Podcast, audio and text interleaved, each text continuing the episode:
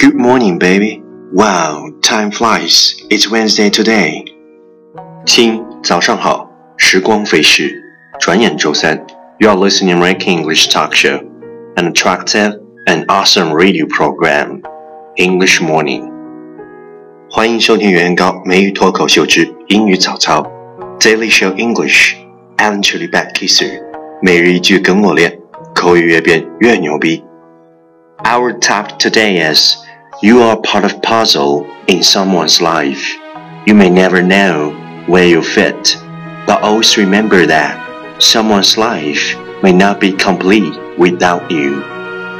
你一定是他生命拼图中的一小块儿，也许你永远都不知道自己的位置，但请记住，没有你，他的生命不会完整。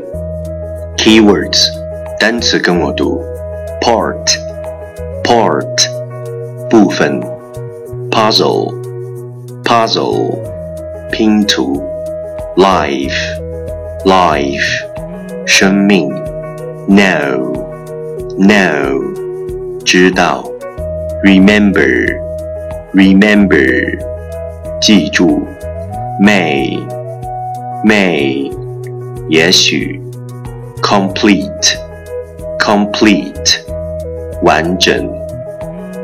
Key phrase，短语跟我读，part of puzzle，part of puzzle，拼图中的一块，someone's life，someone's life，某人的生命，never know，never know，永远不知道，where you fit，where you fit，你的位置，not be complete without you，not be complete without you。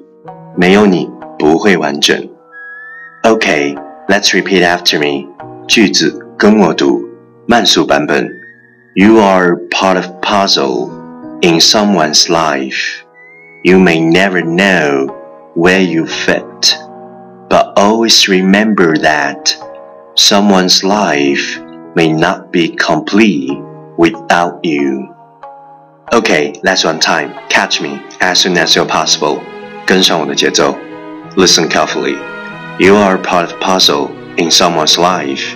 You may never know where you fit, but always remember that someone's life may not be complete without you. 你一定是他生命拼图中的一小块儿，也许你永远都不知道自己的位置，但请记住，没有你，他的生命不会完整。第一千四百八十二天，于千万人之中。遇见你所遇见的人，于千万年之中，时间无涯的荒野里，没有早一步，也没有晚一步，刚巧赶上了。没有别的话可说，唯有轻轻的一问：“嘿，原来你也在这里，真爱值得等待。”